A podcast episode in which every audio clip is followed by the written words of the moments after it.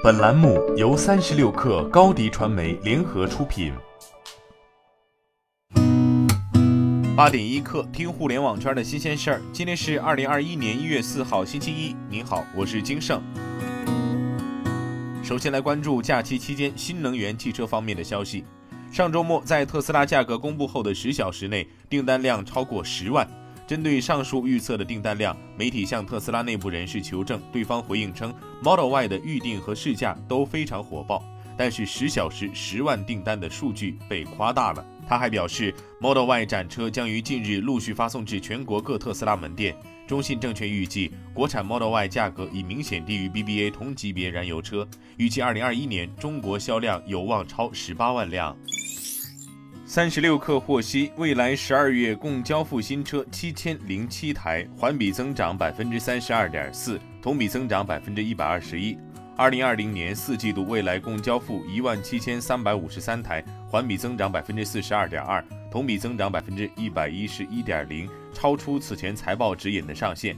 二零二零年全年，未来累计交付四万三千七百二十八台，同比上涨百分之一百一十二点六。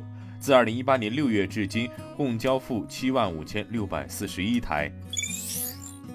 苹果明年推出 Apple Car 消息传出后的五个交易日内，苹果股价累计上涨近百分之八，沪深苹果概念板块累计上涨超百分之三。对此，天风国际分析师郭明基近日曾做出风险提示，称市场对 Apple Car 过于乐观，并列举 Apple Car 三大不确定性。其一，推出时间不确定；其二，供应商及规格不确定；其三，苹果在 EV 及自驾车市场的竞争力不确定。再来关注其他方面的消息，针对投资者的提问，现在租赁住房受到国家政策的支持，将来有巨大的市场空间，公司这边会怎么制定战略适应这一变化？万科 A 昨天在互动平台回应称，我们看好业务的长期未来。尽管这项业务目前还面临一些困难，但我们相信集中式公寓市场需求大，且符合租购并举的政策方向。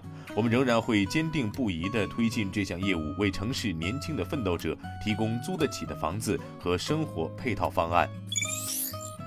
二零二零年十二月三十一号，新消费品牌蕉内首家体验店蕉内零零零号于深圳宝安一方城正式开业。二零二一年，蕉内预期在一线城市继续拓展六至八家实体店铺。蕉内重新设计内衣、袜子、保暖衣、家居服、轻户外等更多家居生活必需品，让未来的穿着由体感定义。蕉内零零零号以未来感的空间视觉及探索式的行为动线立体化呈现，带给用户全新的消费体验。一月二号凌晨，学霸君创始人 CEO 张凯磊在朋友圈就近期学霸君破产倒闭传闻发出一封公开信，他坦言称。一位潜在投资人在估计暴雷后的道德风险，不能投钱了。这意味着学霸君失去了最后的外部救助。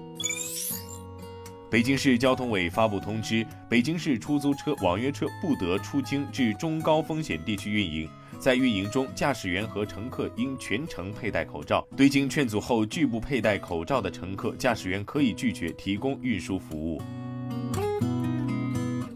今天咱们就先聊到这儿。编辑崔彦东，我是金盛，八点一刻，咱们明天见。